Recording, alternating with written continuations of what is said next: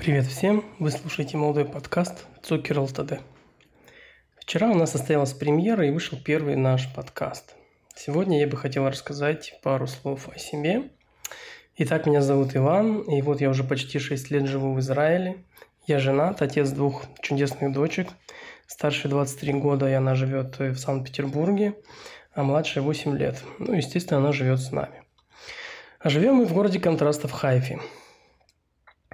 За эти неполные шесть лет, что мы проживаем в Израиле, у меня был блог на Блогспоте, который я, к слову, начал вести э, незадолго до своей первой поездки в Израиль и задолго до нашей репатриации.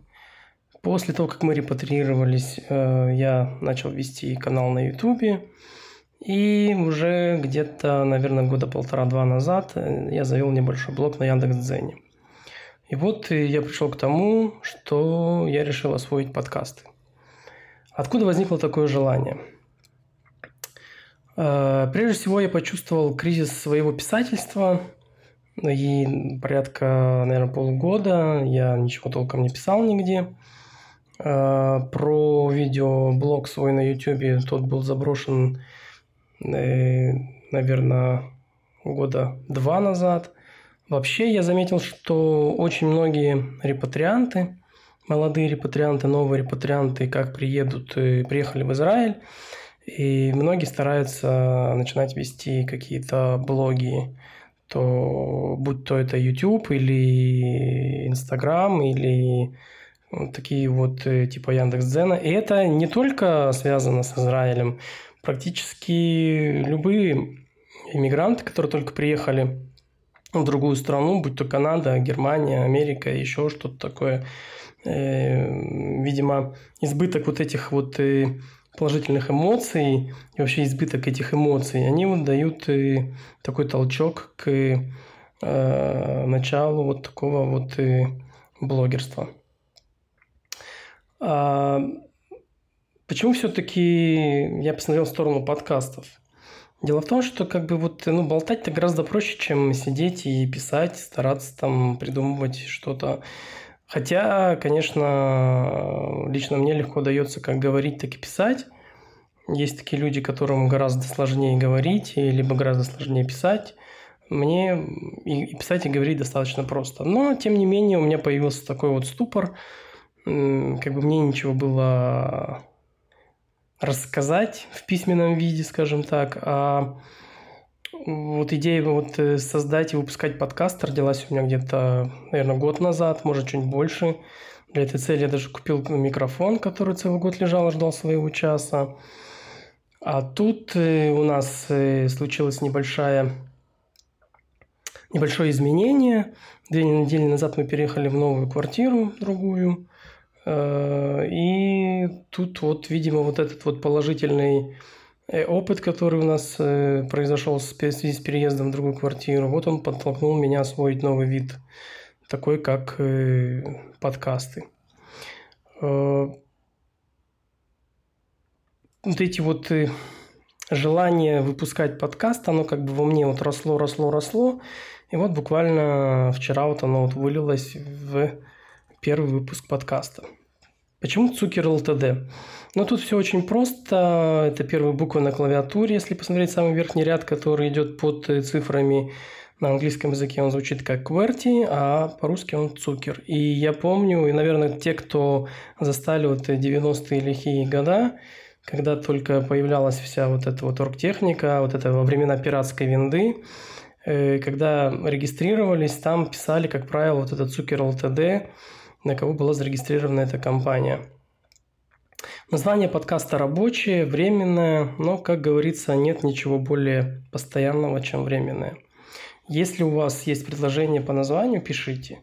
У меня есть маленький телеграм-канал, который называется «Репатриация в прямом эфире». В описании я оставлю ссылку.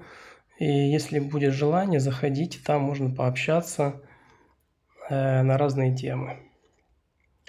Вот.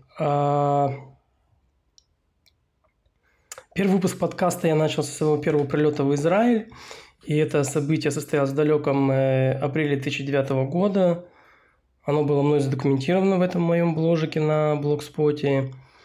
И я решил его, то вот событие, э, ну вот сделать э, вот в первом выпуске своего подкаста. Вообще в моих планах вот и я хотел бы пересказать все те события, которые с нами случились по пути репатриации. Э, сейчас очень большой наплыв репатриантов, и я заметил как сейчас, так и тогда, или как тогда, так и сейчас, что в большинстве своем новые репатрианты очень слабо знают и мало интересуются как историей государства вот Израиля, в который приехали, так и его культурой, обычаями. И это вполне понятно, потому что голова забита совсем другими заботами.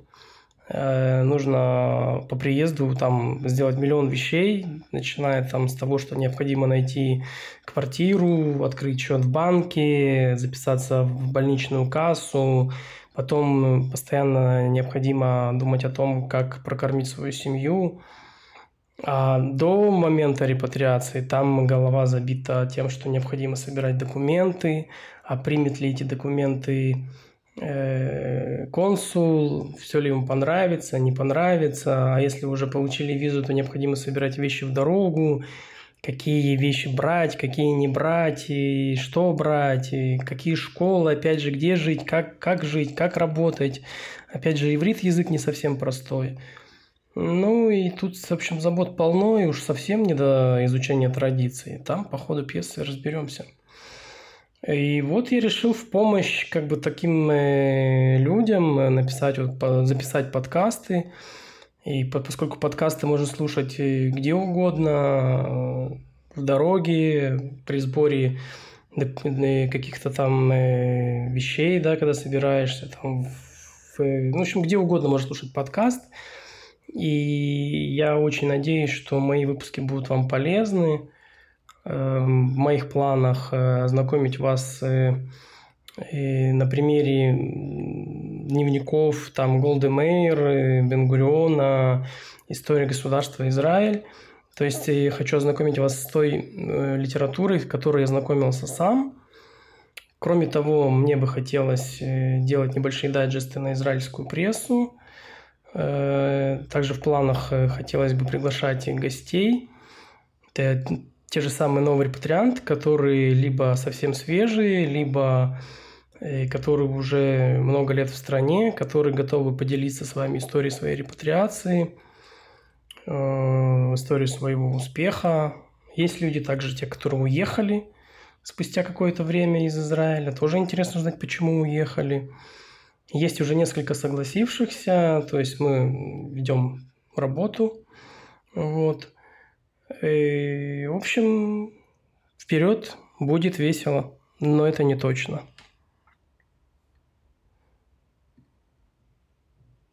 Час X. Прилетели мы в аэропорт имени Бенгуриона 16 августа 2016 года в 23 часа 25 минут. Вышли из самолета и, поднявшись по лестнице, увидели молодого парня с листком, на котором было написано «Олим ПМЖ». Подошли к нему и сказали, что мы и есть Улим.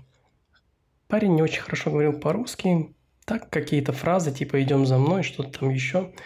В общем, мы пошли за ним, дошли до зала, где паспортный контроль.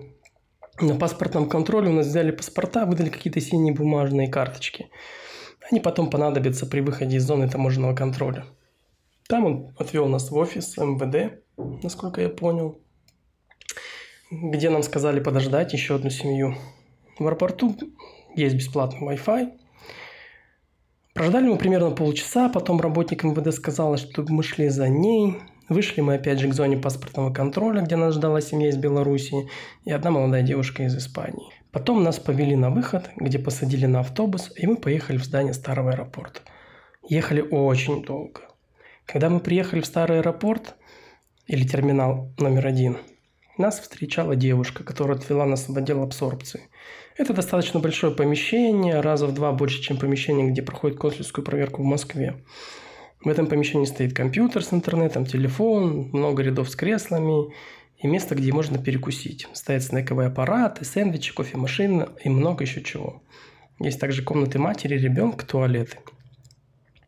Много-много кабинетов, штук, наверное, 12.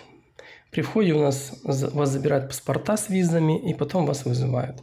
Дают направление в банк, деньги, э, сим-карту, Теуда Туале, удостоверение нового репатрианта. Теуда Туале, кстати, дается один на всю семью. Мы там же выбрали себе больничную кассу, поэтому нам выдали сразу направление в больничную кассу. Кстати, не помешает, если у вас с собой будут э, цветные фотографии. У нас они остались от консульской проверки. В Теудатале нам фотографии отсканировали, а потом сами распечатали и вклеили. Э, и, и туда вклеили. И, собственно, все. Сказали, вас пригласят. Кто пригласит, куда пригласить, не сказали. И вот мы сидим, ждем. Нас приглашают в отдел МВД. Оказывается, там последний кабинет отдел МВД. Сидят два человека – и вот тут-то начинается самое интересное. Вторая консульская проверка, по сути. То есть вы показываете все документы, которые показывали консулу. Так что берите все с собой и держите в ручной кладе. После проверки вы подписываете бумагу, а, что вы еврей по национальности. Э, ну, по крайней мере, я подписывал, поскольку я еврей по матушке. А, и дает туда дзюд. Говорят, раньше туда дзют вообще эта процедура была уже в городе, в городе, а не в аэропорту. Кстати, сейчас опять в аэропорту дают только туда толе, а сам туда дзют выдают уже в, в городе, в, в МВД по месту жительства. Хочу сказать пару слов про саму сим-карту. Сим-карта у нас была фирмы Orange. Кстати, ее, по-моему, уже не существует. Я долго ломал голову, как ее активировать, пока не увидел, что на ней ручка написана звездочка 111. Звоним туда, и происходит активация сим-карты. У меня получилось третьего раза. Был сбой какой-то системы. В общем, также и в голосовом меню можно выбрать русский язык. Но наша семья без приключений не может. В общем, сидим мы в отделе МВД, и уже последний штрих нам дают Зиут, и вдруг мы слышим бодрый женский голос. Народ собирается на автобус. А народу, надо сказать, было человек 50. Я спрашиваю сотрудницу МВД, а за нами потом приедут? Она говорит, вас будут ждать. Ну, мы как бы сидели, получали теодат. Я ей помогал копировать наши документы. Выходим из кабинета, сотрудник повел нас вниз к автобусу, а на встречу нам два сотрудника и говорят, а автобус уже уехал. Нам говорят, типа, ну, совланут, все будет беседер. Мы стоим, ждем. Минут через 10 приезжает автобус, полный нашими коллегами-репатриантами. В общем, все вместе мы поехали в новый терминал. Специально для нас они развернули автобус и забрали нас. В самом э, терминале, терминал 3, там нас уже ждали много сотрудников аэропорта, нас разбили по рейсам, за каждым рейсом был закреплен один сотрудник аэропорта, и мы пошли со своими, за своим сотрудником. Собственно, пошли мы за багажом, около ленты выдачи багажа стояли наши чемоданы, мы взяли тележку и поехали на третий этаж. Э, там уже нас рассадили по такси. Время было 2 часа 30 минут ночи. В Хайфу нас везли три семьи, причем таксист по-русски не говорил вообще. Религиозный такой дядечка, с юмором. В первую очередь он отвез две семьи в одно место, а потом уже нас. Домой мы прибыли в 6 утра. Учитывая, что дочь наша выспалась, пока мы ехали, то спать мы легли не очень скоро.